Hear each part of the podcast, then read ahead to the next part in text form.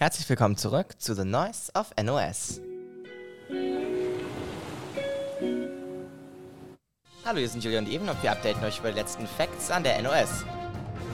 Das Futsal-Team der NOS ist Kreismeister. Schülerinnen und Schüler sind vom China-Austausch zurückgekommen. Und ihr könnt euch zum Medienlotsen ausbilden lassen. Wir erklären euch wie. Am 7. November diesen Jahres ist ein Team von der Nordseeschule, bestehend aus Jungs von der 5. und 6. Klasse, nach Husum für die Kreismeisterschaft im Futsal gefahren. Ähm, ihr fragt euch jetzt wahrscheinlich, was ist Futsal? Das haben wir uns hier im Studio auch erstmal gefragt. Ähm, Futsal ist eigentlich wie Fußball, aber es wird in einer Halle gespielt und das Regelwerk ist etwas anders. Unser Team hat dann auch den ersten Platz da gemacht. Glückwunsch dafür. Und ist dementsprechend jetzt Kreismeister von Nordfriesland. Mehr Infos dafür gibt es wie immer auf der Schulhomepage. Die Austauschschüler aus Shanghai sind mittlerweile schon wieder zurück. Wir hatten aber das Privileg, mit einem von ihnen aus einer Entfernung von 8500 Kilometern ein Ferninterview zu führen. Und hier ist es. So, wir haben jetzt auch hier unser erstes Interview mit einem Auslandskorrespondenten. Wir sprechen jetzt mit Maxi Badel, der sich aktuell in Shanghai befindet. Maxi, wie ist es da? Es ist sehr heiß hier. Sehr viele Menschen. Kannst Einfach du nur vielleicht- anstrengend. Kannst du vielleicht mal berichten, wo du dich jetzt gerade befindest? Ich befinde mich gerade am Flughafen an der China Immigration Inspection Warteschlange. Und Also- hier sind sehr viele Menschen. Also dein Shanghai-Trip ist jetzt schon vorbei. Kannst du uns dann so einen kleinen Rückblick geben? Also lass uns mal kurz anfangen. Wie war die Anreise? War es, hat alles gut geklappt? Ja, es hat eigentlich alles ganz gut geklappt. Nur es gab vielleicht ein paar Missverständnisse am Anfang, aber jetzt auch keinen sehr großen.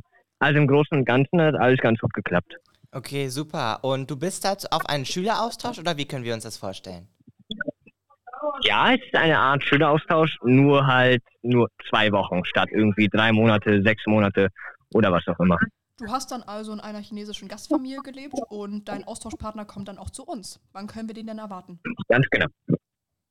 Ähm, nächstes Jahr im Januar höchstwahrscheinlich. Ich weiß nicht genau das genaue Datum, aber ungefähr im Januar.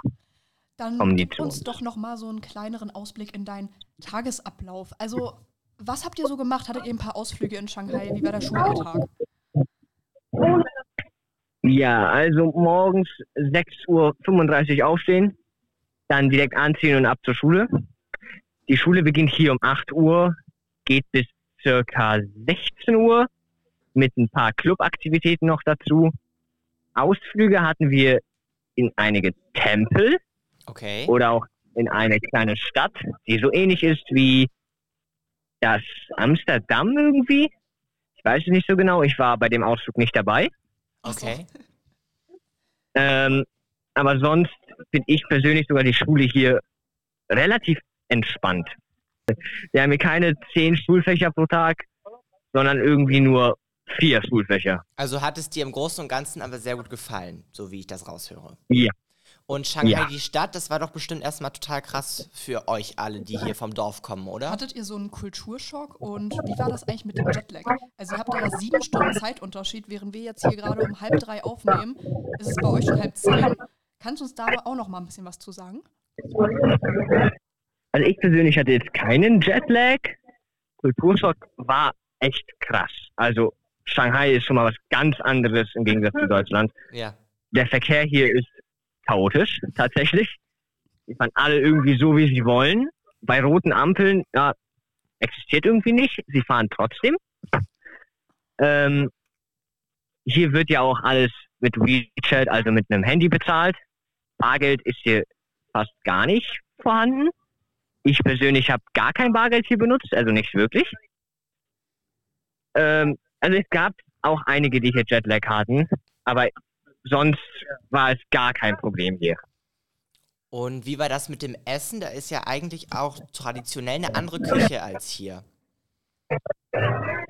Ja, ähm, das Essen war relativ ähnlich, würde ich einfach mal sagen. Also es gab jetzt nichts ganz Ungewöhnliches. Dumplings, ähm, Reis. Reis hat man wirklich jeden Tag gegessen.